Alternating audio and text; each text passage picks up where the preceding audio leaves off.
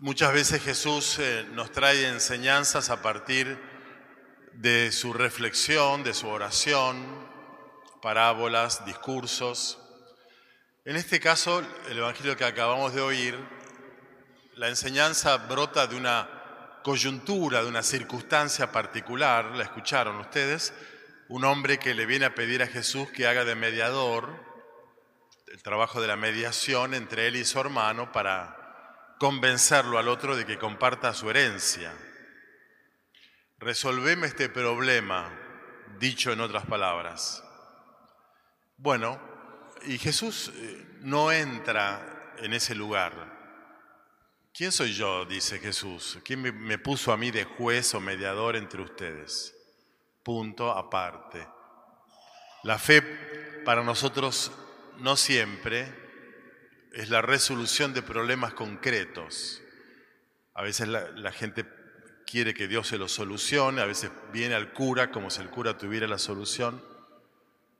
Pero Jesús se hace cargo de la situación poniendo la respuesta en un, plano superior, no de respuesta práctica al problema, sino de reflexión, para que su sabiduría enseñe a elaborar criterios de vida que a lo mejor a este hombre le sirvieron después o no, vaya a saber. En todo caso, nos habla a todos nosotros. De hecho, Jesús dice el Evangelio, les dijo, les dijo a la multitud, cuídense de toda avaricia, porque en medio de la abundancia, la vida del hombre no queda asegurada por sus riquezas. Esta es la enseñanza que Él nos, nos comunica hoy a todos nosotros. Las riquezas no aseguran la vida. Cuídense de la avaricia. La avaricia sería esta actitud retentiva de acumulación en, busca, en búsqueda de seguridad.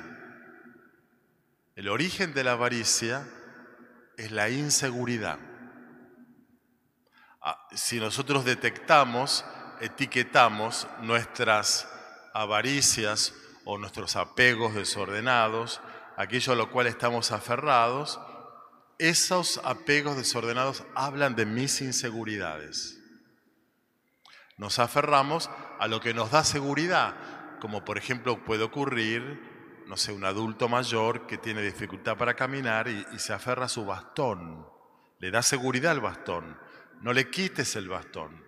Esto es lo que le permite sentirse seguro para caminar en la vida, en, la caminata larga de la vida, nuestros apegos hablan de nuestras inseguridades. Así que el avaro está queriendo encubrir, camuflar, disimular, conjurar su sensación de inseguridad. Bueno, una enseñanza entonces que nos viene bien a nosotros porque tengamos muchos bienes acumulados o pocos bienes acumulados, no importa la cantidad de bienes que tengamos, lo que importa es el vínculo que mantengamos con las cosas y con las personas, nuestro nivel de, apego egocéntrico a esto, que como digo, habla de nuestras inseguridades. Y por eso propone enseguida una parábola donde un hombre eh, que le iba bien en los negocios eh, y, ganaba más y más y más y, cosechaba más y más trigo, no tenía dónde ponerlo, construyó nuevos graneros y más, eh, más acumulación de, bienes económicos, pensando, la voy a pasar bomba toda mi vida, eh, voy a disfrutar, a gozar, placeres, papá, papá. Y Dios le dice, insensato, esta misma noche vas a morir. ¿Y para quién será todo lo que acumulaste? Y en esta, en esta pregunta, que es un cuestionamiento que Dios le hace en la parábola a este hombre insensato, es lo contrario de la sabiduría, eh, está la clave, me parece, de este Evangelio. La pregunta acerca del para qué, finalmente, del para quién es todo aquello por lo cual vos te gastaste, trabajaste, te entusiasmaste, te comprometiste, te fatigaste. ¿Para quién es? Y esto significa entonces que la destinación principal de los bienes que hayamos eh, ganado y acumulado y ahorrado, la destinación de las cosas es para alguien. Es decir, que el significado de las cosas tiene que ser un significado personal. Sirven solo en la medida en que las significamos en clave personal, para crecer como personas, no para suplir, dando seguridad a una persona vacía, llena de eh, cosas, vacía de sí mismo, vacía de sentido. Por eso entonces la primera lectura, que está tomada del libro del Eclesiastés, un libro sapiencial de la Biblia, del Antiguo Testamento, el autor, el sabio, el Coelet, dice, vanidad de vanidades, todo es vanidad, nada sirve para nada, ¿para qué te vas a fatigar, a cansar, a estresar trabajando toda tu vida si te vas a morir y todo tu esfuerzo lo va convertido en, riqueza, lo va a recibir otro que no hizo nada para merecerlo. Bueno, este autor se, se, cuestiona el sentido que tiene la vida caduca, limitada por la muerte, tal como la parábola pone en conflicto la fatiga, el esfuerzo, el trabajo, el ahorro, cuestionado todo esto por la muerte de este hombre en la parábola. Bueno, por eso es que las dos lecturas de hoy nos hablan sobre qué sentido tiene la actividad que desarrollamos, los esfuerzos, las fatigas, los disgustos, el estrés, el cansancio. ¿Qué sentido tiene el fruto de nuestro trabajo? Y entonces eh, Jesús, en un sentido ya ahora sí más positivo, menos, menos eh, cuestionador, dice, esto es lo que sucede, este, este sinsentido de tener un montón de cosas pero morirse al día siguiente, esto es lo que ocurre cuando alguien acumuló para sí mismo, vivió para sí mismo, pero no es rico a los ojos de Dios. La propuesta pareciera entonces que necesitamos aprender a ser ricos a los ojos de Dios. Quiere decir que Dios nos mira eh, en nuestra riqueza, nosotros no. Y entonces desde un sentimiento probablemente de no suficiente valoración personal, necesitamos valorarnos a través de las cosas que vamos logrando, alcanzando, por las cuales nos fatigamos y que hemos acumulado. Y cuanto menos sentimiento de valor tengamos en el sentido personal, tanto más tendremos que sustentar nuestra desvalorización con las cosas que hayamos acumulado. Por eso la propuesta de ser ricos a los ojos de Dios significa que a los ojos de Dios somos personas ricas. Hay una riqueza personal en nosotros que no está mensurada por el, saldo de la cuenta en pesos o dólares del banco o por las propiedades que tengamos o los viajes que hagamos. No es eso lo que nos da valor. Lo, valioso, lo rico de, de cada uno está dentro nuestro.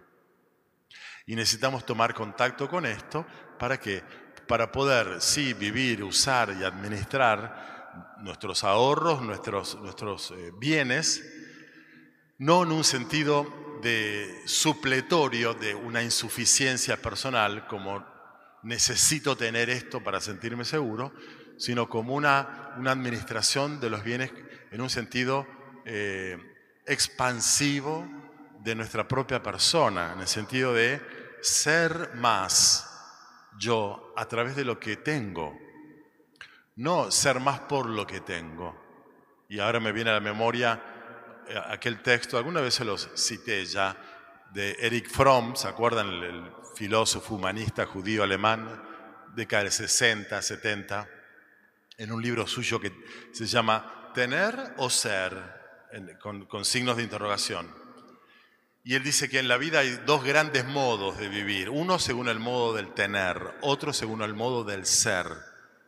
Según el modo del ser es vivir en la expansión del propio sí mismo a través del amor, del amar, porque es el amar lo que nos hace mejores personas, más personas. Vivir según el modo del tener es entrar en una severa, grave confusión de creer que porque tengo más soy más cuando según lo que vengo yo charlando con ustedes, es tener más porque me creo menos, no porque, porque soy más. Lo cierto es que él dice, hay mucha gente que confunde el ser con el tener. cree que por tener más es más. Y el tener no se refiere, dice Eric Fromm, a las cosas solamente materiales, sino al vínculo que mantenemos con toda la realidad, también interpersonal. Entonces hay personas, dice él, que dicen, yo tengo cinco hijos, en vez de decir, soy padre de cinco hijos. O yo tengo marido, en vez de decir, soy esposa de un hombre. O tengo amigos, en vez de decir, soy amigo de mis amigos. Poner el acento en el tener habla de una actitud interior, que es la actitud de, un vínculo posesivo, demandante, egocéntrico. Bueno, identificar el ser con el tener es un grave error. Y entonces él dice, ¿por qué es error? Bueno, porque si yo soy lo que tengo y pierdo lo que tengo, ¿quién soy? ¿Quién soy? Y él mismo responde, el autor, nadie sino un testimonio patético de una equivocada manera de vivir. Nadie es más por tener más. Somos más por administrar lo que tenemos en un sentido personal. Ser ricos a los ojos de Dios es darle una significación y una destinación personal a lo material. Entonces, lo que tenemos no nos hace mejores por tenerlo, nos hace mejores por compartirlo, por, por ponerlo al servicio de familia, de amigos, de prójimos en última instancia. Cada uno de nosotros puede ampliar el rango de su solidaridad o su deseo de compartir lo que ha logrado en la vida, sea material, sea intelectual, cultural, social, los talentos que cada uno de nosotros tengamos, ponerlos al servicio de los demás, esto nos enriquece. No la acumulación egocéntrica de estos bienes, sino la compartida interpersonal de aquello que hemos logrado en la vida. Y entonces transitaremos toda nuestra vida con menos cosas de las que probablemente hayamos ganado. ¿Por qué? Porque lo que hemos ganado con nuestro trabajo lo hemos usado para construir, para animar, para compartir, para dar significado humano, espiritual, personal a nuestra vida, que está enriquecida por habernos desprendido en algún punto compartiendo los bienes que hemos alcanzado y logrado. Una vida llena de sentido, vacía de acumulación, pero llena de sentido. Bueno, no es una prédica esta de Jesús en favor del pobrismo, sino de una riqueza diferente a la acumulativa, que como ojalá haya quedado claro, es expresión de indigencia personal y espiritual, la acumulación. En cambio, la riqueza es el ahorro, la acumulación con un sentido personal para poder compartirlo con aquellos con los cuales vivo, convivo y que eh, necesitan y, y pienso que están esperando algo bueno de mí. Bueno, pidamos al Señor que cada uno pueda descubrir cuál es su propia inseguridad que intenta cubrir con algo, bienes materiales, culturales, eh, hay gente que, esa gente es insoportable, que todo lo saben, todo lo corrigen, todo lo completan, todo lo enseñan, demostrando que saben más que todos y burlándose de los que no saben tanto. Bueno, personas profundamente inseguras. Eh, la acumulación de su saber está al servicio de su insuficiencia psicológica y espiritual. Por eso uno puede acumular, digo, conocimientos, cosas culturales, económicas, sociales, títulos, etc. Bueno, pensemos dónde está nuestro punto de inseguridad que intentamos cubrir con algo a lo cual nos aferramos. Y ojalá descubramos que no solo somos seres indigentes e inseguros, tenemos riqueza, tenemos una riqueza, un talento personal, cada uno de nosotros. Y descubriéndolo, saquémoslo como quien descubre, no sé, en, en un territorio una riqueza en, el suelo, minerales o petróleo. Bueno, en lo profundo de esa, de esa tierra hay minerales valiosos, hay petróleo muy valioso. Bueno, en lo profundo de vos hay algo muy valioso que hace falta sacar y poner al servicio de los demás. Para eso hay que profundizar en uno mismo. La gente superficial cree que es más por tener más. La gente más profunda intenta explorar su verdadera riqueza y ponerla, como dije, al servicio de todos. Bueno, ojalá podamos ir en esta dirección porque ahí es donde Jesús nos quiere encaminar.